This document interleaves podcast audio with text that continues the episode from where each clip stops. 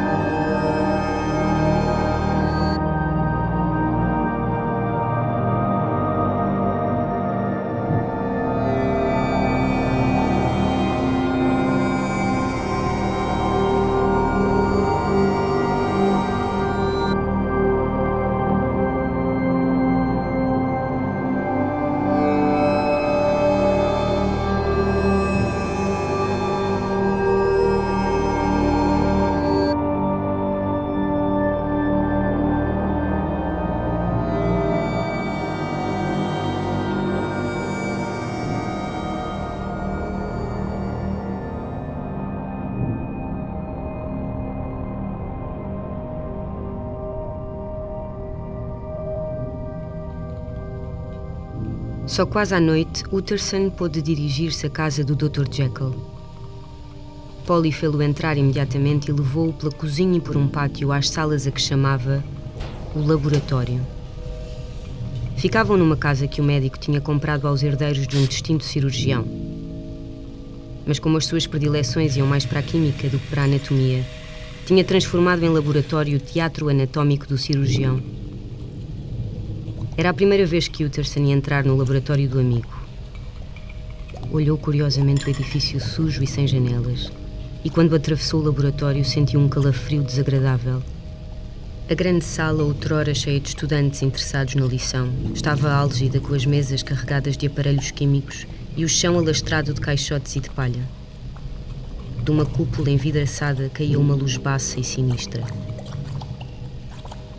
Num dos extremos abria-se uma porta, a que se chegava por um lance de escadas. Afastado o reposteiro vermelho, entrava-se no gabinete de Jekyll.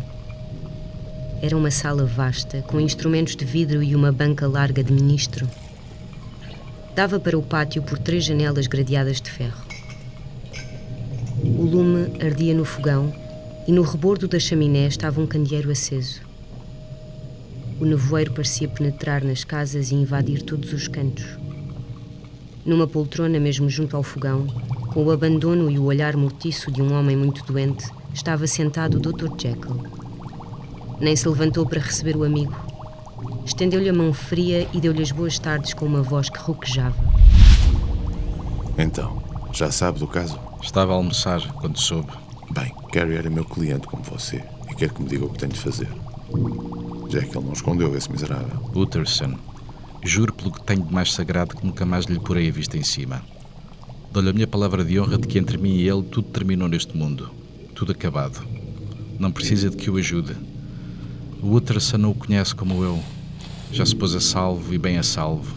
Ninguém mais ouvirá falar de Hyde. Parece que confia ainda nele e não será que assim suceda. Porque Jekyll, se isto for a tribunal, eu falo do seu nome. Descanse que não vai. Tenho certos motivos para o afirmar, mas não lhe posso dizer quais são. Há somente uma coisa em que desejo pedir-lhe conselhos. É que. Sabe, recebi aí. Recebi uma carta e não sei se devo mostrá-la à polícia. Creio que lhe vou deixar assim a resolução do assunto. Tenho a certeza ultrassante que você resolverá pelo melhor. Em si, tenho toda a confiança.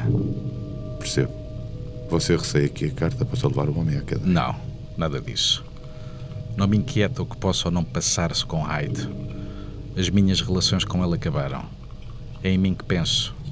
Este desagradável caso põe-me numa situação tanto delicada. Bem, vamos lá ver a carta. A carta estava escrita numa letra estranha muito direita e assinava Edward Hyde. Em breves palavras, o signatário comunicava ao seu protetor, o Dr. Jekyll, de que tinha recebido grandes favores, tão mal recompensados que estava em segurança e que não devia preocupar-se com ele porque tinha meios de escapar à ação da polícia. Tem subscrito? Queimei-o. Queimei-o antes de saber do que se tratava. Mas não trazia carimbo, veio aí de um homem. Gostaria de aguardar, de pensar no assunto. Faça o que quiser. O que você decidir está decidido. Já não acredita em mim. Bom, vou pensar. Outra coisa, Jekyll. Foi Hyde quem lhe ditou aquelas palavras do testamento a respeito das possibilidades de você desaparecer. Sim. Bem, tinha razão. Ele o que queria era dar cabo de si. Escapou de boa. Mais do que isso, Utterson. Apanhei uma boa lição. Uma boa lição. Santo Deus, Utterson, que lição. E durante uns momentos, o Dr. Jekyll cobriu a face com as mãos. O advogado, quando saiu, parou a trocar algumas palavras com Polly. A propósito, Polly, vieram trazer uma carta cá à casa. Que aspecto tinha o homem? Mostrando-se surpreendida, Polly assegurou que não tinha vindo nenhuma carta senão pelo correio e apenas com impresso. Outra vez, os receios antigos assaltaram Utterson. Sem dúvida alguma, a carta tinha vindo pela porta do laboratório. E se era assim, devia ser considerado de modo bem diferente.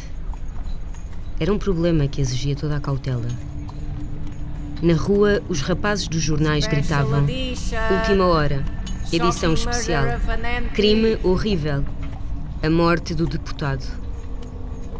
Eis a oração fúnebre de um seu amigo e cliente. Oxalá o outro se não afogasse também no turbilhão do escândalo. A decisão que tinha a tomar era bem séria, e o advogado, habitualmente tão seguro de si, surpreendia-se agora a desejar que alguém o ajudasse com um conselho. Não o pediria diretamente, mas havia de procurar obtê-lo. Pouco depois, instalado ao canto do lume, olhava meditativo uma garrafa de vinho velho que mandara buscar à adega de casa.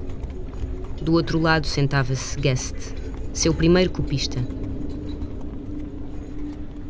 Os candeeiros brilhavam como carbúnculos, e através das sombras e dos véus, a vida de Londres rolava pelas ruas com o surdo ruído de um vento poderoso.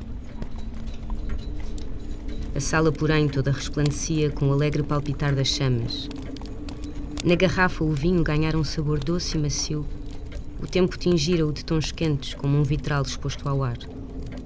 Todo o fogo, todo o ardor das soalheiras que amadurecem os vinhos, Todas as suavidades das lentas tardes de outono renasciam agora a desfazer os nevoeiros da capital. Guest era o homem a quem o advogado revelava quase todos os seus segredos. E o quase ainda era muito discutível. O copista tinha estado muitas vezes em casa do médico. Não devia ter deixado de ouvir falar na intimidade de Jekyll com Hyde e já chegara de certo a alguma conclusão. De resto, Sendo Guest grande amador e crítico de caligrafia, não seria interessante mostrar-lhe a carta? O passo parecer-lhe natural e amável. Além de tudo, era homem prudente e de bom conselho e não leria a carta sem fazer qualquer observação.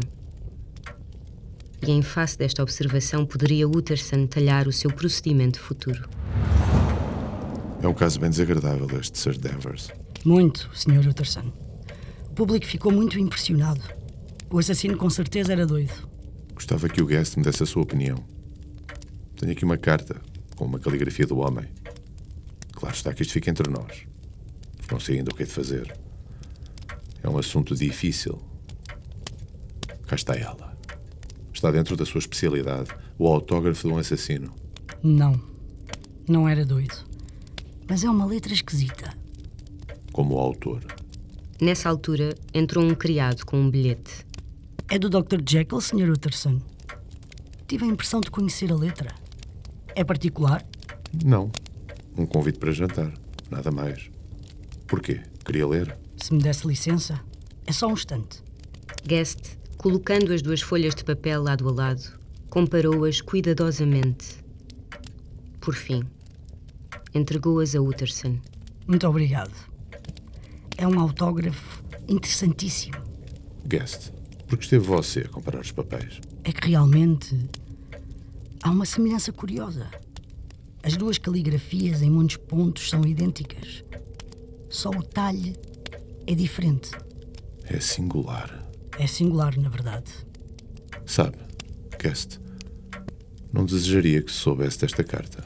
Claro, Sr. Utterson. Pode ficar descansado. Utterson, logo que se viu só, meteu a carta no cofre para nunca mais lhe mexer. Henry Jekyll fazer uma falsificação para salvar um assassino. E sentia calafrios.